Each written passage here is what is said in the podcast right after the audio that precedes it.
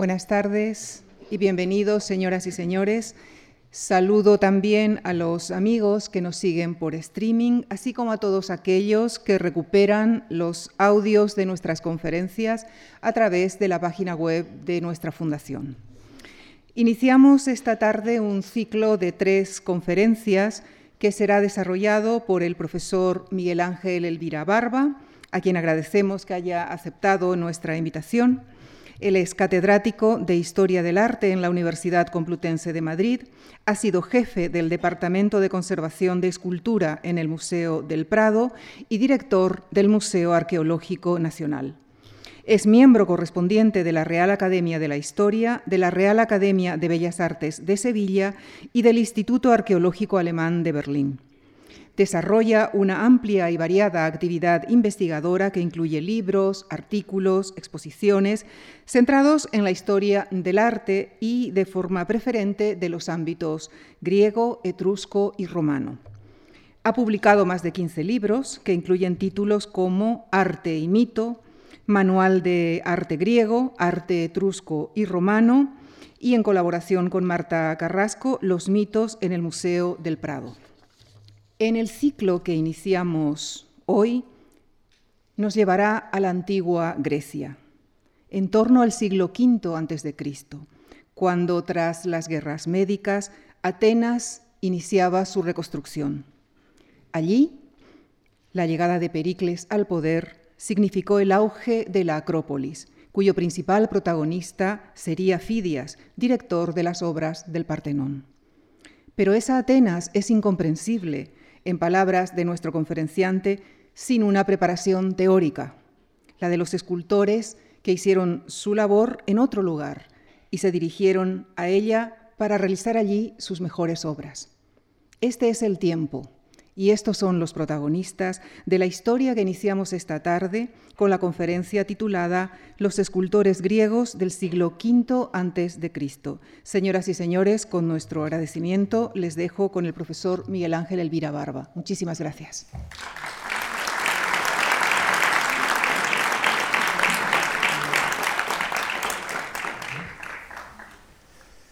Bueno, pues muchas gracias por tan amable presentación. Vamos a empezar un ciclo, pero no lo haré sin señalar antes que le debo y le debemos todos a Marta Carrasco las imágenes que vamos a ver, porque yo soy una persona que maneja muy mal, por no decir prácticamente nada, eh, un ordenador. Sigo siendo un señor del siglo XX que todavía pues sigue sobreviviendo a lo largo de los primeros años del siglo XXI. Bien, vamos a empezar y les anuncio, vamos a empezar las tres conferencias con, una, con un cuadro, un cuadro que todos conocerán probablemente, de Jacques-Louis David, llamado Leónidas. Un cuadro que hizo, que le llevó muchísimo tiempo, ya que lo empezó en 1802 y no lo acabó hasta 1815, en el que quiso representar de forma heroica el combate de Leónidas y sus 300 espartanos en las Termópilas. ¿Por qué empezamos con este cuadro? Evidentemente no porque vayamos a hablar de arte neoclásico, ni mucho menos. Sencillamente porque la batalla de las Termópilas, que tuvo lugar en agosto del año 480 a.C., marca el principio del periodo que vamos a tratar en las tres conferencias. Un periodo verdaderamente breve. Entre 480 y 430 a.C. van a tener lugar todos los acontecimientos y se van a realizar todas las obras de las que vamos a hablar durante tres horas. Realmente es impresionante que hoy, pasados tantísimos siglos seamos capaces de reconstruir la historia del arte, más en concreto, la historia de la escultura, únicamente de la escultura, en la Grecia, solo en la Grecia, de lo que se llamó el clasicismo desde muy pronto. ¿Por qué? Pues porque realmente todo el mundo cantó esa época desde siempre los romanos se vieron fascinados por ella, hicieron historia de la, de la escultura de la época, hicieron muchas copias de obras que, por desgracia, se han perdido en sus originales y, por tanto, nos permiten acercarnos y acercarnos de forma muy directa incluso a muchos artistas de los que conocemos el nombre, de los que conocemos la biografía y muchísimos detalles. Bien, como ya se ha anunciado, hoy vamos a tratar de todo lo que no es Atenas. Cuando Leónidas se retira, vamos, no se retira, pobre, no se retira ni mucho menos. Cuando a Leónidas lo matan en las Termópilas, los persas pasan, destruyen Atenas, destrozan por completo la ciudad de Atenas y la obligan a convertirse en una ciudad nueva que hay que reconstruir en los años siguientes. Pero, quizá tan importante como ello, es el hecho de que al encontrarse en tan mal estado la ciudad de Atenas durante unos cuantos años, realmente los talleres de escultura que en los años anteriores se habían concentrado en la ciudad de Atenas, eso es verdad, se distribuyen por toda Grecia. Por tanto, lo que vamos a hacer en, la clase de hoy, en la conferencia de hoy, es recorrer toda Grecia. Reconozco que cuando estaba preparando esta charla dije, hay que ver qué bonito, tenía que yo estar haciendo el paseo que vamos a hacer ahora. ¿Cuántos recuerdos me llevan a mí el decir, hay que ver, vamos a ir recorriendo, eh, vamos a ir recorriendo nada menos que las islas del Egeo, luego nos acercaremos a Egina, después pasaremos a Delfos, Después nos daremos un paseo hacia Italia, hacia Sicilia, retornaremos, iremos a ver Olimpia y finalmente acabaremos la lección en Argos. Como ven, tenemos para pasearnos. Verdaderamente es muy evocador un viaje de este tipo y vamos a hacerlo pues, buscando escultores. Seamos rápidos con las islas. No les voy a dedicar nada más que estas dos imágenes, que nos muestran lo que era la actividad de escultura en mármol en las islas del Egeo entre el 470 o por ahí y el 450 a.C. Y lo siento, porque verdaderamente la producción de las islas, aunque no tenemos ningún nombre de ningún escultor en concreto, se caracteriza por su tremenda suavidad, por su interna poesía.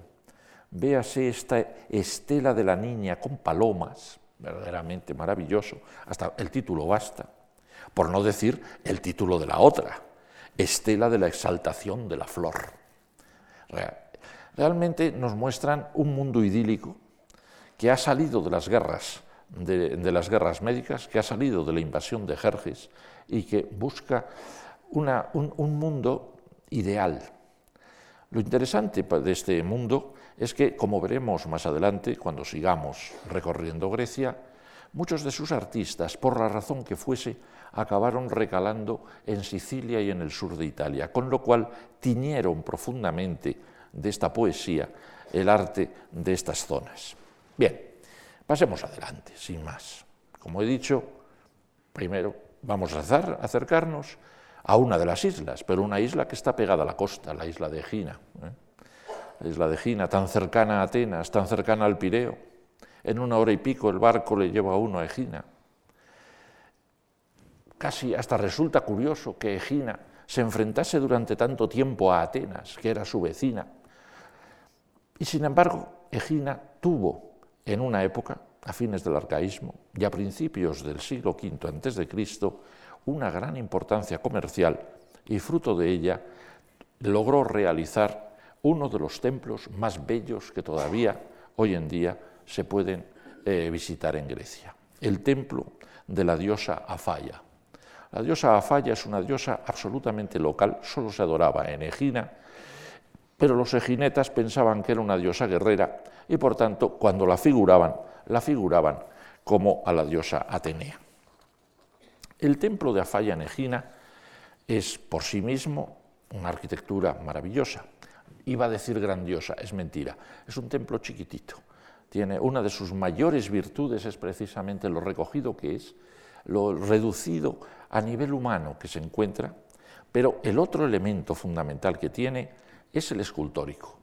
No tuvo metopas talladas, pero sí tuvo dos magníficos frontones. Dos frontones que se han podido reconstruir así y que bien puede servirnos como punto de partida para lo que vamos a tratar. De estos dos frontones, el que vemos arriba es el frontón occidental, que representa la guerra de Troya. Vale. Es una obra de hacia el año 495, por tanto, digamos, unos 15 años anterior a las Termópilas. Pero, hete aquí que cuando ocurrieron las Termópilas, cuando los persas bajaron hasta Atenas, cuando se organizaron las distintas batallas que siguieron a esa invasión, y entre ellas la famosa batalla de Salamina, algunos persas descarriados, en algún barco derrotado, llegaron al templo de Afayenegina y, enfadadísimos con los eginetas y con todos los griegos, destruyeron el frontón oriental, el, de, el que estaba, por tanto, encima de la puerta principal. Tanto fue así que cuando los eginetas volvieron después de la guerra, es, decir, después del año 480-479, tuvieron que hacer otra vez el templo, el, frontón de la parte de delante, que es el que vemos aquí reflejado en la parte de abajo. Se ve enseguida que es mucho más movido, que las figuras parece que se caen, verdaderamente muestra el paso desde el periodo inmediatamente anterior, desde el arcaísmo final, al periodo que ahora vamos a analizar. Aquí tenemos en Múnich la reconstrucción, muy limitada, dicho sea de paso, de los dos frontones. Este es el frontón más antiguo, este el frontón más reciente. En él se ve verdaderamente el desarrollo de las musculaturas, los personajes que se, que se, pelean, entre ellos a la derecha vemos nada menos que a Heracles tirando con un arco, e incluso alguna figura realmente interesante como la de este guerrero que se cae, que gira sobre sí mismo, que toma una actitud realmente dolida por la, herida que le está matando y que nos muestra toda la creatividad del periodo que en este momento se inicia. Bien, no vamos a insistir más. La pobre Egina caerá en poder de Atenas en el 455 a.C., derrotada por Pericles, que acaba en ese momento de acceder al poder en Atenas, y no volverá a tener la más mínima importancia artística en toda Grecia. Pasamos a otro sitio que nunca tuvo importancia artística en toda Grecia, Esparta. Esparta nunca contó para nada, ¿para qué nos vamos a engañar? Eh, tampoco contó ahora. Solo hay una escultura en Esparta que se recuerde, que está en el Museo de Esparta, que es esta que tenemos aquí a la derecha, como veis, tremendamente restaurada, y a la que se le ha dado el nombre convencional de Leónidas, con todas las comillas del mundo al fin y al cabo, de la época de Leónidas es. Realmente se puede fechar casi en el momento mismo en que se dio la batalla de las Termópilas. Y hombre, pues nos dejaría de ser evocador el que hubiese quedado de él un retrato, aunque sea muy malo, teniendo en cuenta el triste fin del pobre Leónidas, que no fue solo el de morir, con sus 300 espartanos, sino que de paso, cuando Jerjes recuperó su cadáver, le hizo cortar la cabeza, lo hizo colgar de una cruz, y allí se estuvo hasta que los espartanos, años después, pudieron llevárselo a Esparta y enterrarlo con unas exequias dignas. Seguimos adelante en nuestro viaje y sin salirnos de, la primera, de los primeros años del periodo que estamos tratando, nos acercamos a Delfos. En Delfos tenemos una obra, pero una obra fundamental para la época que tratamos, nada menos que la auriga de Delfos, uno de los grandes misterios de la escultura griega. El auriga de Delfos nadie sabía que estaba allí hasta que apareció. Eh, me explico. Pausanias, que pasó por Delfos en el siglo II después de Cristo, no lo menciona para nada, lo cual hace suponer que en algún momento impreciso, quizá en el siglo IV antes de Cristo, que hubo un terremoto tremendo que medio destrozó el santuario de Delfas, de Delfos, algunas rocas acabaron ocultándolo de tal modo que lo preservaron de todo tipo de destrucción. Fue por tanto hallado a fines del siglo XIX por las excavaciones francesas de Delfos y causó sensación. Inmediatamente se analizó todos los detalles en torno a esta figura y se ha acabado decidiendo, resolviendo, que este auriga es Polizalo de Gela, un príncipe de Sicilia que fue a correr con sus cuadrigas de caballos en, en unos Juegos Píticos del año 474 antes de Cristo y que dejó allí su imagen porque venció. Hemos de decir que muchos personajes de estos sicilianos, cuando iban a las Olimpiadas o a los Juegos Píticos, eran famosos porque ya se llevaban hecho el, el exvoto desde su tierra, dando por sentado que iban a ganar. Efectivamente, debían de tener unos caballos impresionantes y, hacían la chulería de irse ya con el caballo hecho. Realmente es una obra fascinante. Primero, porque está muy aislada.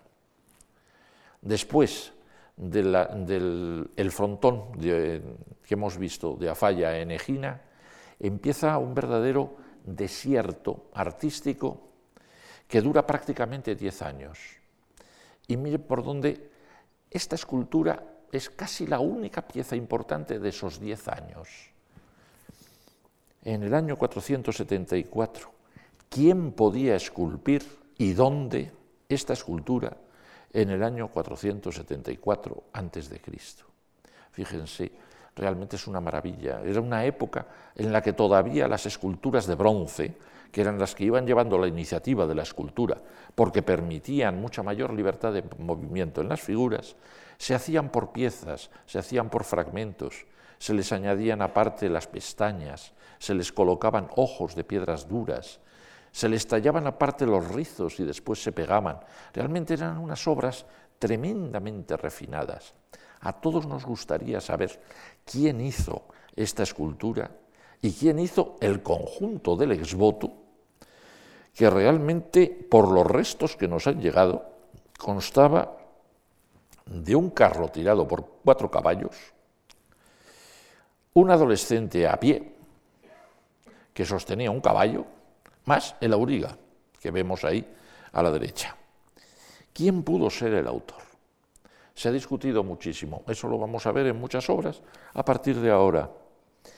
¿Pudo ser algún artista ateniense? Muy mal conocemos Atenas en esta época y lo veremos en las próximas conferencias.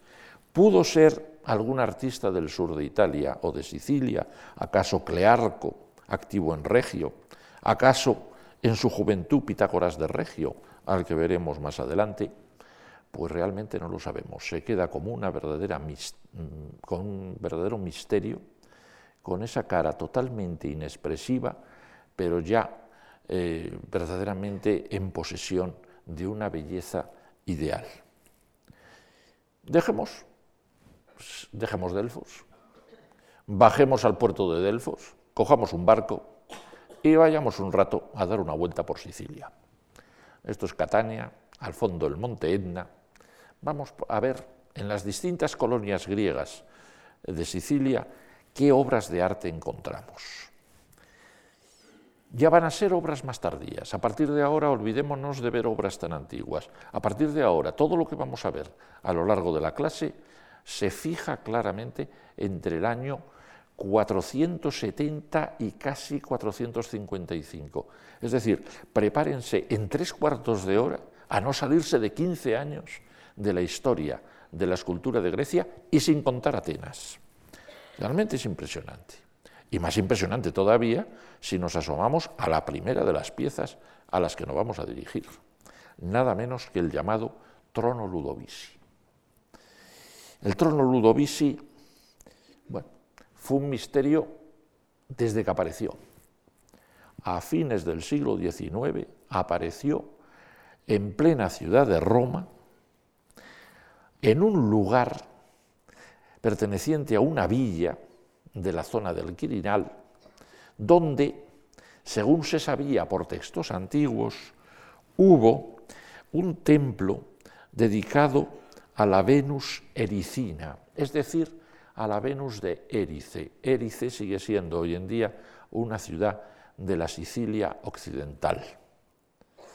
Bien, a partir de ahí se empezó a buscar qué puede hacer esta pieza, manifiestamente de hace el año 460 a.C., en un santuario dedicado a la Venus ericina en el Quirinal. Se han dado muchas vueltas, verdaderamente no voy a insistir. Para empezar, no se sabe ni para qué sirvió este objeto. Lo llamamos trono Ludovici, bueno, vale. ¿Y qué? ¿Qué queremos? ¿Colocar una estatua eh, que mire hacia, hacia, hacia el fondo? Pues sí, sería una estatua enorme, evidentemente, pero no se entendería ni se entiende que la parte detrás del respaldo fuese la más importante del objeto. Hay otros que han pensado otras soluciones, que entre ellas, por ejemplo, apunto la de que fuese el marco o el brocal o medio brocal de un bozros, es decir, de un pozo destinado a encerrar en él objetos sagrados, exvotos dedicados a la diosa. Cabe la posibilidad. Puestos a discutir, se ha discutido incluso si verdaderamente esta pieza vino de Erice o vino de otro lugar donde también tenía culto la Venus ericina, que es Locris en el sur de Italia. Y lo digo porque realmente los dos lugares parecen íntimamente conectados, incluso por sus costumbres, incluso por su arte. Si vemos esta obra, inmediatamente nos damos cuenta de que en ella se contiene toda la suavidad, toda la poesía que vimos en el arte de las cícladas. Y son muchos los autores que han dicho, ¿quién hizo esto? Debió de venir desde las cícladas. Después, ¿qué aparece representado? Realmente es fascinante este nacimiento de Afrodita que surge de las aguas y es recogido por las horas, es decir, por las estaciones. Esto ya, realmente, ¿quién no ha visto esto como el inicio del nacimiento de Venus de Motticelli? Aunque es evidente que no pudo tener ni la más remota eh, noticia de que esta cosa existiese. En cuanto a las figuras que aparecen a los lados, una mujer desnuda, una mujer vestida. Siempre se ha dicho, en plan poético, el amor profano y el amor sacro. No se puede negar que el concepto de amor sacro y amor profano existe ya entre los griegos y lo define curiosamente, eh, cuidadosamente Platón. Pero, ¿qué podríamos más decir? La mujer vestida está ofreciendo un eh, eh, incienso en un incensario. Podría ser una mujer casada, porque al fin y al cabo va velada y eso es el símbolo de la boda. La otra es un desnudo maravilloso. Todo el mundo está de acuerdo, es una etaira. Es, por tanto, una mujer dedicada al comercio, yo no sé si de su cuerpo o de su amor, porque realmente el fenómeno de las etairas es muy peculiar en Grecia. Lo que sí podemos decir es que tanto en Erice como en Locris, en los dos lugares donde había un santuario de Afrodita existía el ritual de la prostitución sagrada. Es decir, que había mujeres que por dinero se entregaban a los visitantes y luego dejaban ese dinero para el culto a la diosa Afrodita. Esta obra fue, sin lugar a dudas, magnífica. Eh, fue muy apreciada. fue llevada a Roma, según parece, en, el siglo II antes de Cristo, que es cuando se construyó el santuario de la Venus Ericina en el Quirinal. Y por curioso que parezca, aunque es, difícil fijarse, en las manos de la flautista se advierte que ya en la antigüedad se hizo una restauración, se le añadieron de nuevo los dedos, es decir, había un criterio de restauración y un aprecio enorme por esta escultura. Hace poco en 1979, se encontró también en Sicilia una obra que causó sensación, el Efebo de Mozia. El Efebo de Mozia, reconozco que vamos, todo el mundo, cuando empezamos a verlo publicado, nos quedamos pasmados. ¿Qué hace este personaje ondulante, vestido con una, con una eh, tela tan transparente como la de la Afrodita que acabamos de ver, y con una especie de actitud un poco de chulería o no sabemos de qué.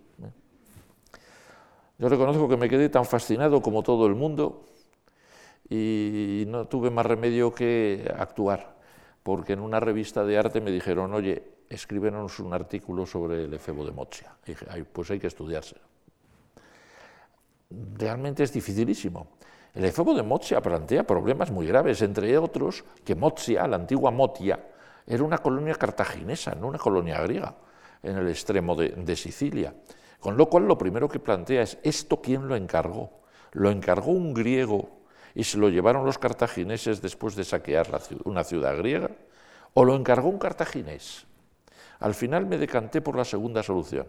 Esto puede ser un encargo de algún cartaginés que lo que quería era tener una imagen con una iconografía muy concreta la de Hércules Melkart, de tipo chipriota, porque en, el templo en un templo de Motia debía de recibir culto esta figura. Y por la razón que sea, en vez de quererlo tener en estilo fenicio, en estilo chipriota, quiso tenerlo en estilo griego. Y para ello supo a quién acudir. No lejos de Motia está la ciudad de Selinunte. En la ciudad de Selinunte, entonces, se construyó en torno al año 460 a.C., el templo E o templo de Hera de Selinunte, y curiosamente en ese templo lo único que hay tallado son las metopas, y esas metopas tienen un estilo que no es muy distinto del del Efebo de Mozia. Por tanto, es posible que el mismo escultor que hizo estas metopas recibiese el encargo de hacer el efebo. Era un escultor sin lugar a dudas procedente de Grecia, no sabemos de dónde, pero era procedente de Grecia y lo sabemos, entre otras cosas, porque a la hora de hacer las cabezas de las mujeres de estas metopas, vemos a la izquierda a Hera frente a Zeus, vemos a la derecha a Acteón, desgarrado por sus perros en presencia de Artemis, a la hora de hacer esas cabezas pidió mármol griego, mármol de las islas griego posiblemente era un nombre que procedía también de las islas del Egeo. Concluimos nuestra visita al, sur al Sicilia y al sur de Italia acercándonos a un artista que los antiguos tratadistas consideraron muy importante en aquella época y que siempre ha resultado un misterio para los estudiosos. Pitágoras de Regio, un señor que vivía en Regio, actualmente Regio Calabria, en la punta de la bota italiana, que sabemos que fue importante, que se deduce que nació en Samos, es decir, en una isla del Egeo, que se trasladaría de niño a Regio en el 494 y que allí se instaló. Y las referencias que tenemos de él son realmente fascinantes. Plinio lo considera un dechado de realismo. Nos habla de una estatua que hizo del pobre Filoctetes herido en un pie, diciendo, solo con verlo se pueden sentir el dolor y la herida. Bueno, realmente es curioso. Según Plinio también, Pitágoras fue el primero que reprodujo con cuidado los nervios, las venas y los cabellos. Por tanto, debió ser un hombre aislado que se lanzó hacia adelante y Plinio lo considera mucho más realista que personajes como Fidias o Policleto. Bien, aquí os presento el llamado Torso Valentini, eh, que sería posiblemente una copia de este Filoctetes de Pitágoras de Regio pero nada más podemos decir de él. Dejémosle, volvamos a coger nuestro barco, retornemos a la Grecia y vayamos derechos a dar un paseíto por Olimpia. Bien, en Olimpia, a partir del año 470 y hasta el 456, se realiza el templo de Zeus. Impresionante. Es el templo más grande de todo el Peloponeso. El primer templo que se hace en una piedra que prácticamente parece mármol. No digo que sea del todo, porque el mármol del Peloponeso es casi una caliza buena, más que un mármol malo, pero lo cierto es que fue un templo realizado para causar sensación. Se le encargó a un arquitecto llamado Libón de Elis. Elis es la ciudad que está al lado de Olimpia y, de la cual depende el santuario de Olimpia. Y Libón de Elis, pues hombre, se hizo un, un templo grandote, interesante, muy peculiar, verdaderamente. El, templo, de, el templo de Olimpia es muy raro. No, no es muy raro, es, demasiado sencillo, digamos.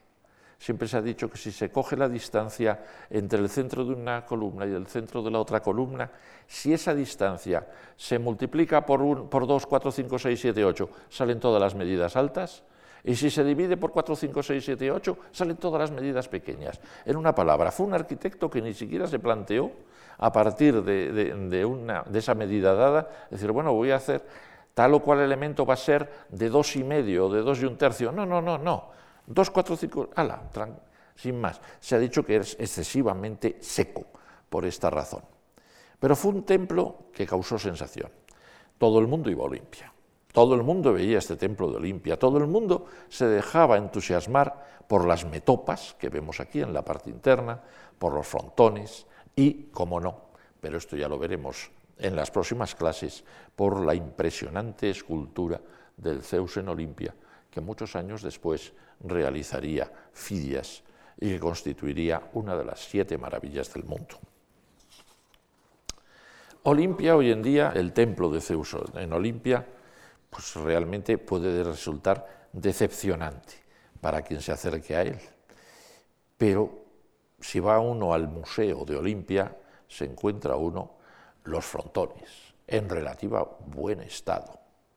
Son unos frontones, por tanto, que debieron ser diseñados hacia el año 470 y que debieron de ser realizados en 15 años. Tuvieron mucho tiempo para realizarlos. Uno de los dos frontones, el que vemos ahí a la izquierda, o en los esquemas, el que vemos en la parte de abajo, representa a Apolo decidiendo quién va a vencer en el combate de los lapitas contra los centauros. El otro frontón, que es el que vemos a la derecha y dentro de los esquemas de abajo, en la parte superior, es un frontón en el cual Zeus está decidiendo ¿quién va a vencer en una carrera de carros? Si Pélope, que aparece a la izquierda, o, Enómao, que aparece a la derecha. No hace al caso ahora ponernos a contar estas historias. Lo que sí merece la pena señalar es que los dos frontones son el uno estático y el otro dinámico. Verdaderamente hay una creatividad enorme. Son unos frontones que cuando se ven en detalle resultan relativamente toscos. Las telas son simples, las caras todavía más. Cada vez que se observan detalles se piensa este escultor o este equipo de escultores confiaban mucho en que los pintores acabasen bien acabado todo, porque si no iban a quedar un tanto desvaídas las figuras. Y aún así se ha planteado, ¿quién pudo hacer estos frontones? Se han dado todo tipo de posibilidades. El artista de dónde pudo proceder? ¿Pudo ser un autor local? Desde mi punto de vista, basta comparar estas dos esculturas, una de ellas, la de la izquierda, el efebo rubio de la Acrópolis de Atenas, otra, el Apolo, que acabamos de ver, para darnos cuenta de que, si no lo hizo el mismo autor, debió de, hacer de hacerlo un hermano suyo. Es decir, si el efebo rubio se hizo hacia el año 480 y la figura de la derecha se hizo en el 470, es alto probable que sea la misma, el mismo escultor, por tanto un escultor ateniense, quien se plantease las dos, las dos eh, imágenes. Esto explicaría otras muchas cosas. El hecho, por ejemplo, de que las cabezas de los centauros parezcan cabezas de sátiros de las que aparecían en el teatro ateniense de la época.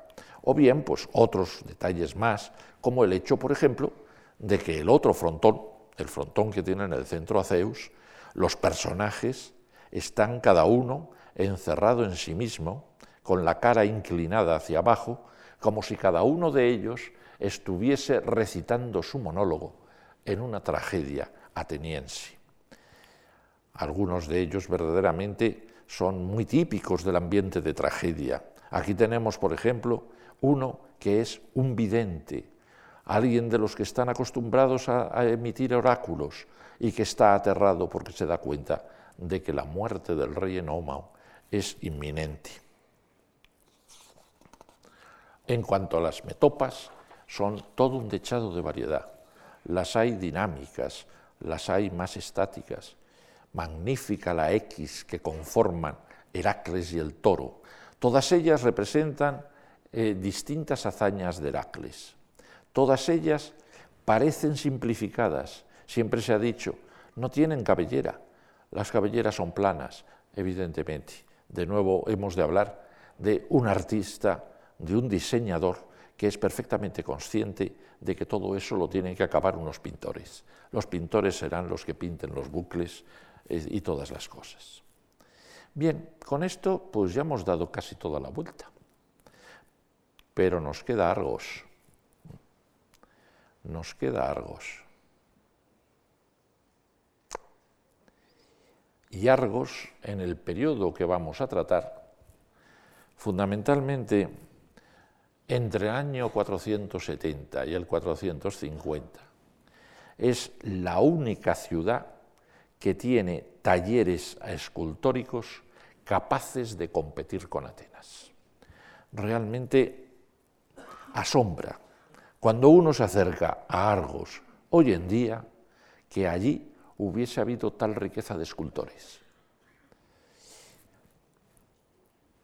Hoy no se preocupen, no se van a encontrar esa reconstrucción de Argos que ven ahí a la derecha. Hoy lo que se encuentran ustedes es un pueblo grande, casi sin restos antiguos, y los pocos restos antiguos que hay son de época romana unas termas, un, teatro y poco más. En, en estas circunstancias, lo cierto es que se queda uno muy aplastado, muy decepcionado. y aquí fue Argos, y aquí fue la gran competidora de la Atenas de este periodo. Y sin embargo lo fue. Si se coge uno de los textos antiguos, se multiplican los nombres de escultores que trabajaron en Argos en esta época. Glauco, Dionisio, Hipatodoro, Aristogitón, sobre todo Agéladas. ¿eh? Nos gustaría saber qué hicieron todos estos personajes. ¿Cómo se puede definir el estilo de Argos? Porque es muy importante. Sin el estudio de la escultura de Argos de esta época, sería imposible llegar a entender buena parte incluso de la escultura ateniense que vamos a ver en fechas posteriores. Parece ser, pero solo parece ser, que los escultores de Argos de esta época se decantaron, pues, hablando de forma sencilla, figuras de mujeres, figuras de hombres. Las figuras de mujeres que se trataron en el mundo de Argos son sobre todo las peplóforas, es decir, mujeres muy dignas, véase por ejemplo a la izquierda la peplófora Ludovici del Museo Nacional Romano, muy dignas, muy serias, de aspecto muy severo, Incluso cabe decir que el periodo que estamos tratando se suele llamar periodo severo, precisamente por estas peplóforas, por estas figuras, ¿eh? todas ellas, como vemos, con unas líneas geométricas perfectamente marcadas, con unos aspectos casi como de columnas. Este, estas figuras mm, dignas, dignísimas, fascinaron a los romanos todavía. Basta acercarse a figuras como la que aparece a la derecha, en bronce, para darnos cuenta de cómo los romanos las copiaban. Esa figura en bronce que vemos a la derecha se encontró, junto con otras muchas más, en la Villa de los Papiros o Villa de los Pisones de Herculano. Por tanto, un hombre de Herculano en el siglo I a.C. tenía a gala rellenar una de sus salas con esculturas imitadas o por lo menos inspiradas en las peplóforas de Argos de hace el año 460 a.C. Esto en el aspecto de las estatuas de mujeres. Para las estatuas de hombres hemos de aceptar que los escultores de Argos se dejaron fascinar por dos modelos totalmente distintos. Lo que podríamos llamar un modelo estante, el que vemos en esa figura pequeña, en ese bronce pequeño que es el bronce de Ligurio, y un ejemplo y un planteamiento dinámico, el que vemos, por ejemplo, a la derecha en el conocido Posidón de Artemisión. El efebo de Ligurio nos da el punto de partida de un tipo de análisis que parece eminentemente propio de Argos, el estudio detallado de las anatomías, con sus musculaturas abultadas, con una actitud rígida incluso. El otro, la otra figura que vemos a la derecha, el Posidón de Artemisión, nos da la otra vertiente, la vertiente de unas esculturas que tienen mucha menos musculatura, son mucho más suaves, pero que inciden en la capacidad de dar movimiento a las estatuas. Y efectivamente vamos a ver cómo se plasma esto en los distintos artistas que trabajan en, Argos por esta época. Tradicionalmente, la escuela de Argos eh, se la centra en la figura de Agéladas. Sin embargo, no vamos a comenzar por Agéladas. De Agéladas sabemos, eso sí, porque nos lo dicen los antiguos, bueno, sabemos, o por lo menos nos lo dicen los antiguos, que tuvo unos discípulos importantísimos, Mirón y Policleto. Pues bien, nosotros vamos a falsear, digamos, el punto de vista. Vamos a empezar con Mirón, luego veremos a Géladas y finalmente acabaremos con Policleto. Para empezar con Mirón, lo justo es acercarnos a toda una serie de figurillas, de esculturillas, que nos reflejan atletas en movimiento. Fue un tipo de trabajo que se desarrolló bastante en toda Grecia, pero sobre todo en Argos, desde principios del siglo V antes de Cristo. Aquí vemos un corredor que se prepara a salir, otro corredor que va a hacer lo mismo, pero es un oplitódromo, lleva casco y debió de llevar escudo en la mano izquierda. Entonces, son intentos de hacer movimiento de las figuras. Y miren por dónde, en los textos antiguos, la primera escultura que se puede atribuir a Mirón es la de un corredor llamado Ladas, que venció en la, Olimpiada del año 460 y cuya estatua estaba en un templo de Argos. Este Ladas, miren ustedes lo que dice un poema antiguo. Tal como eras, Ladas, cuando corrías con tu aliento y tensabas tus músculos hasta la punta de los pies, así te ha representado Mirón en bronce, imprimiendo en todo tu cuerpo el deseo de coronarte en Olimpia. Por desgracia, nadie ha visto jamás una copia antigua del Ladas. El Ladas estuvo siempre, como he dicho, en el templo de Apolo de Argos. Nadie fue a copiarle. Allí lo vio Pausanias, todavía en, plena época imperial, y por tanto nos tenemos que consolar únicamente con estos datos y suponer que es la primera obra que hizo Mirón en su vida. Bien, siento que me voy a dedicar un poco a Mirón, ¿Por qué? Pues bueno, porque Marta Carrasco y yo estamos acabando un libro sobre Mirón y por tanto tengo esto bastante más fresco que otras cosas. Pero puedo decirles que justo después del Ladas Miren ustedes cómo Mirón, jovencito, suponemos que Mirón nació hacia el año 495 a.C., pues digamos que en torno al año 460, tendría 35 años, se hizo esta niñería. Nada menos que el discóbolo, probablemente la obra más importante, o por lo menos para nosotros más famosa, de toda la cultura griega. ¿Mm? Asombrosa. Es asombroso, es asombroso que sea una obra que se inserta en estas, en estas imágenes, en estas imágenes de carácter dinámico que se realizaban en Argos, que nos confirma que probablemente se lo realizó Mirón en Argos durante su estancia juvenil en Argos y que conocemos a través de una buena cantidad de copias. Eh, bueno, voy a pararme un instante en esta, es la mejor. La mejor eh, eh, imagen que nos ha llegado del discóbolo de Mirón es lo que llamamos el discóbolo Lancellotti. Y me voy a apartar un poco de la trayectoria de la charla para hablar del discóbolo Lancellotti, porque verdaderamente tiene una historia fascinante.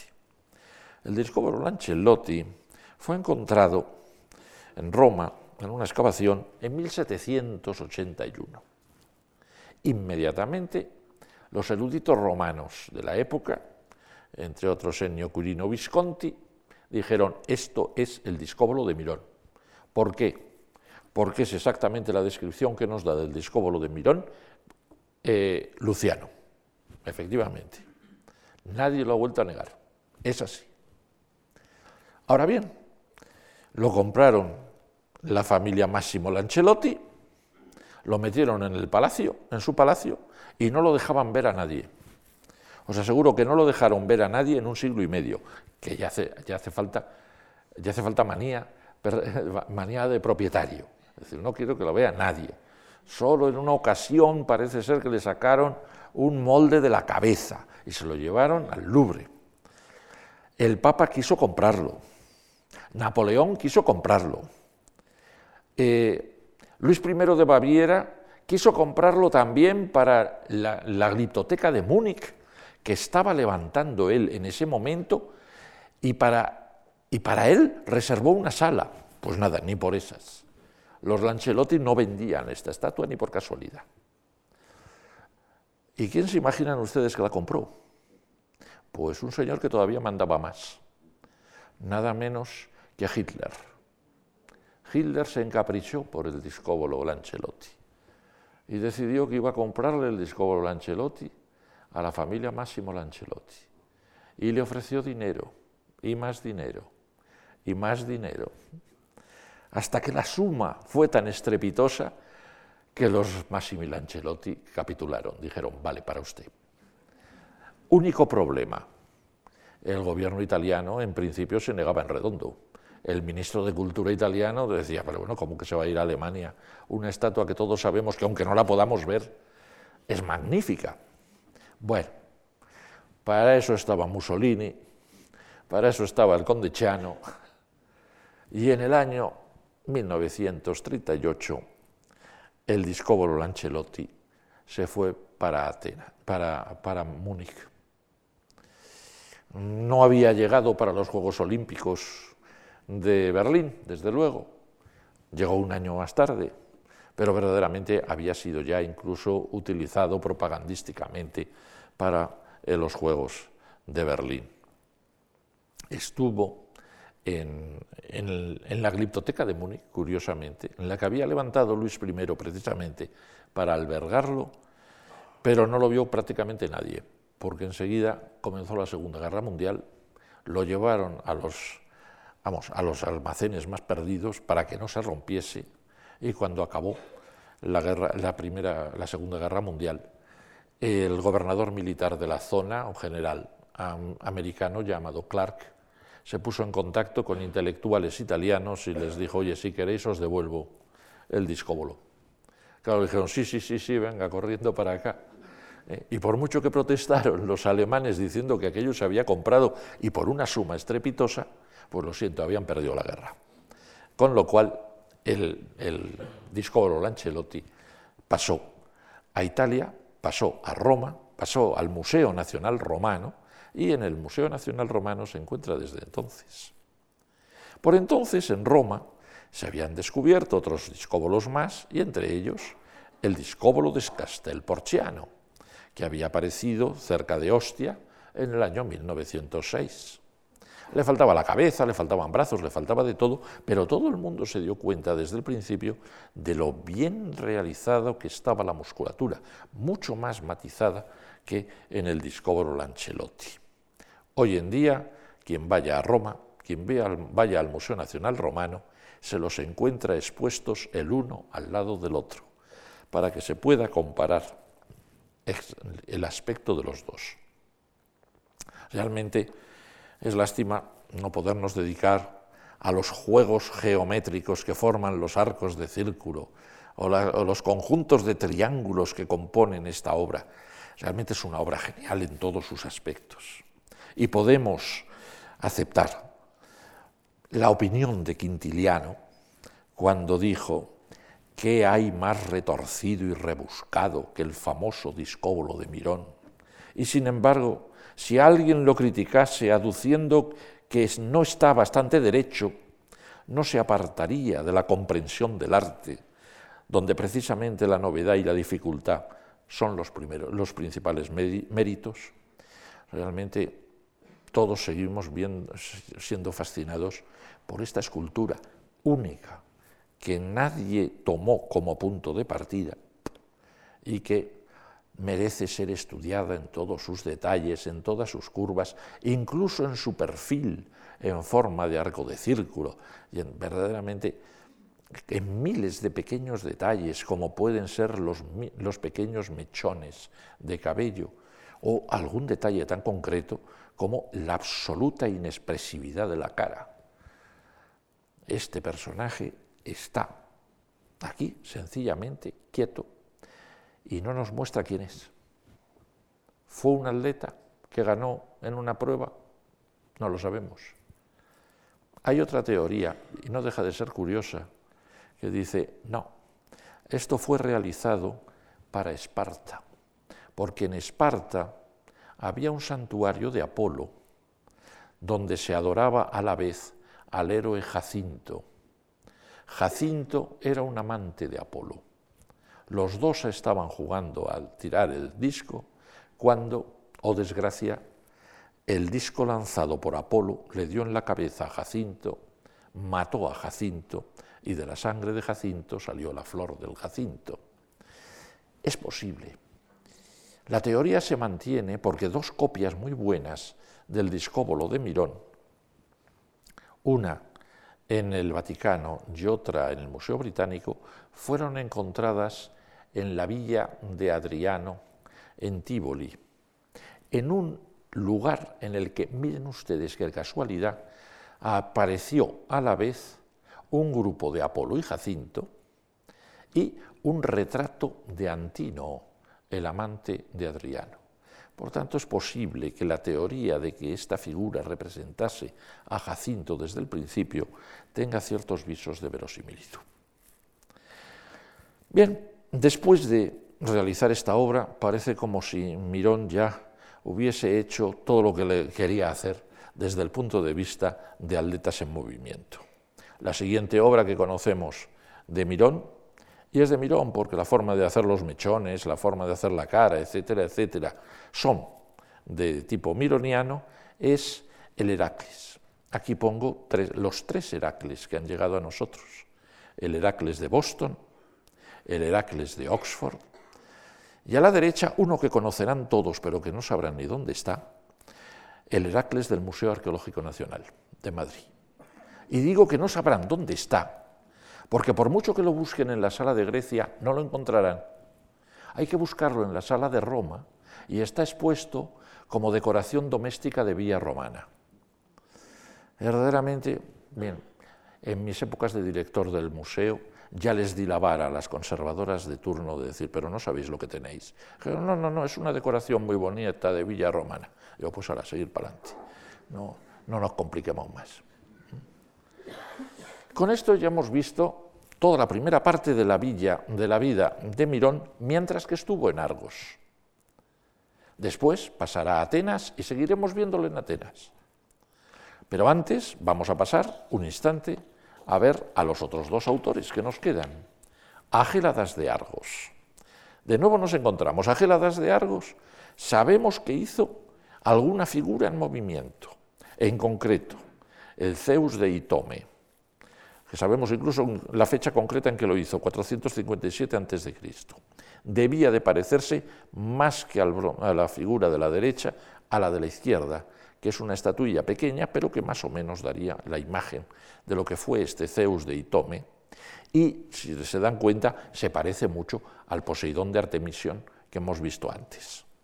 Lo que pasa es que el Poseidón de Artemisión tiene que ser Poseidón, porque no puede llevar tan sencillamente el rayo como lo lleva esta escultura.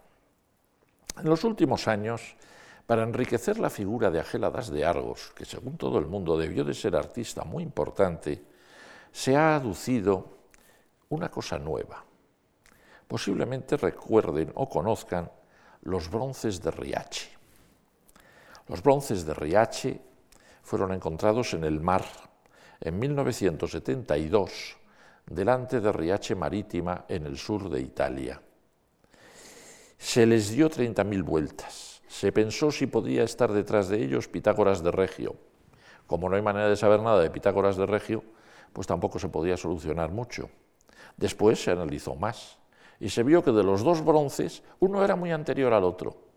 Por tanto, no podían ser del mismo autor. El que aparece aquí un poco más atrás es el bronce A. El que aparece justo delante de él, que no está delante de él como se ve en la otra imagen, es el bronce B. El bronce A se podía fechar hacia el año 460, el bronce B no. Tiene que ser mucho posterior, muy posterior, lo menos 40 años posterior. Por tanto, no cuenta. Y, más curioso, cuando se hicieron los análisis del interior de estas piezas, se dieron cuenta los investigadores de que, mira por dónde, el bronce A tiene en su interior restos de arcilla de Argos. Ah mientras que el bronce B tiene restos de arcilla de Atenas. Es decir, las dos esculturas que a primera vista parecen idénticas, porque tienen la misma postura, debieron llevar escudo, debieron de llevar espada, a la hora de la verdad fueron hechas en dos épocas muy distintas. Una debió de ser realizada tranquilamente al principio y luego la otra se hizo como pareja. Por tanto, la que aquí nos interesa es el bronce A, que sin lugar a dudas es el mejor. Efectivamente, si estudiamos el bronce A, vemos el sentido de energía, de fuerza, de musculatura, todo lo que queramos, que podemos de algún modo atribuir o bien a Agéladas de Argos o bien a alguien de su ambiente. No podríamos definir tanto, pero sí nos da un poco la impresión de lo que debió de ser la gran escultura de Argos de esta época. Es impresionante, de verdad. Es impresionante acercarse a este personaje, ver sus terribles dientes de plata, sus labios de cobre, sus ojos que casi parecen inyectados de cólera. Realmente es impresionante. ¿Quién fueron? ¿Quién fue este personaje? Se ha planteado varias posibilidades. Agamenón, al que se le hiciese después un Menelao para ponerlo al lado. Ajax el mayor, al que se le hiciese un Ajax el menor. Eteocles, al que se le hiciese un polinices? Pues no lo sabemos.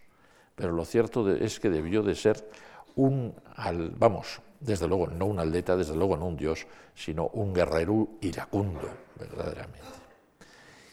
Este estilo de, Pitágoras, de, de Agéladas de Argos es el que heredará el último autor de los que vamos a hablar, nada menos que Policleto. Policleto, según todo el mundo, siguió a Geladas de Argos, fue el discípulo de Ageladas de Argos. La primera obra que se puede atribuir a Policleto es el llamado Discóforo que tenemos aquí, que se fecharía prácticamente en el mismo momento que el bronce A de Riacha que acabamos de ver, 455 a.C.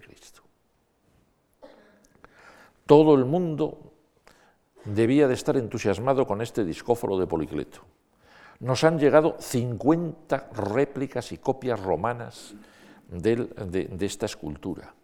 de las cuales la más completa, desde luego, es el broncecillo del Louvre, que vemos ahí a la derecha.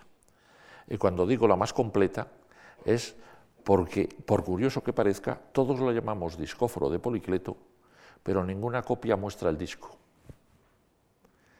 La idea de que esto es un discóforo, es decir, un portador de disco, se debe a que esta escultura aparece figurada en miniatura en una moneda romana y ahí sí que lleva el disco. Pero si no, se han planteado otras posibilidades. Pudo ser Hermes, pudo ser Heracles, pudo ser cualquier cosa.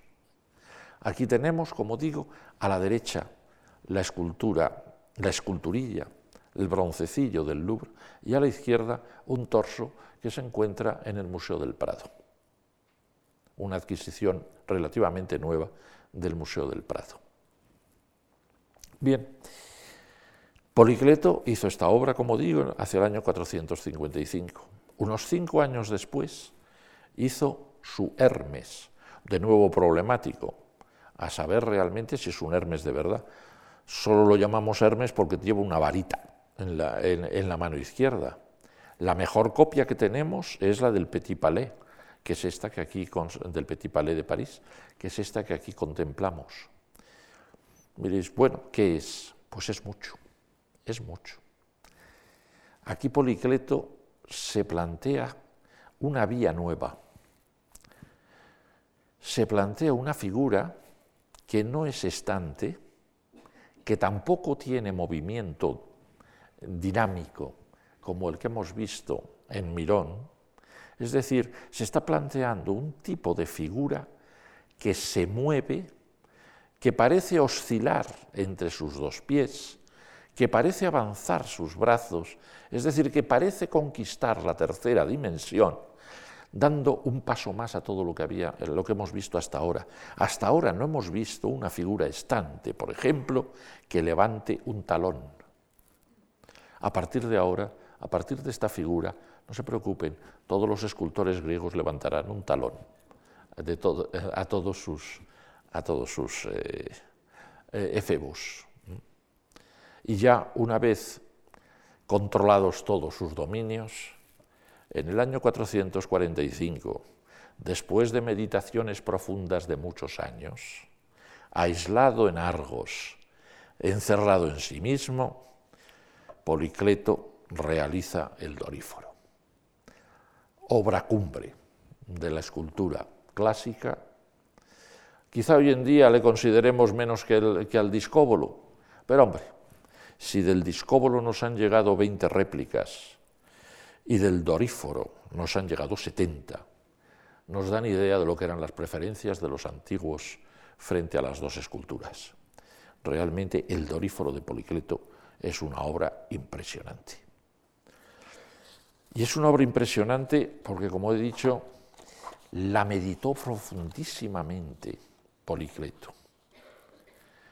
Como, vamos, ya los mismos, los propios antiguos sabían que esto era la ilustración de un tratado que escribió Policleto llamado el Canon. Plinio dice, le llaman los artistas el Canon, porque buscan en él, como en un código legal, los principios de su arte. Su autor fue el único hombre que fijó el arte mismo a través de una obra de arte. Y todavía más impresionante, es un texto que debemos a Galeno. La belleza reside en la proporción de las partes, entre un dedo y otro dedo, entre los dedos la mano y el puño, entre estos y el antebrazo, entre el antebrazo y el brazo, y en fin, entre todas las partes, tal como está escrito en el canon de Policleto.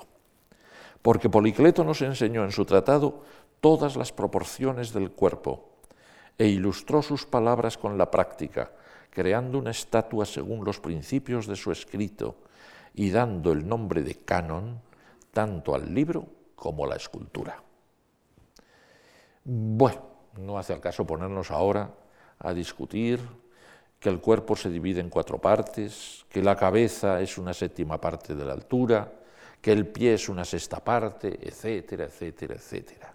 Realmente se han escrito libros y libros acerca de la infinita belleza de esta escultura, de la cual lo único que podemos decir para concluir es que sabemos que estuvo expuesta en Argos, por tanto sería realizada en Argos, porque hay relieves que la representan allí y que representaba al héroe Aquiles.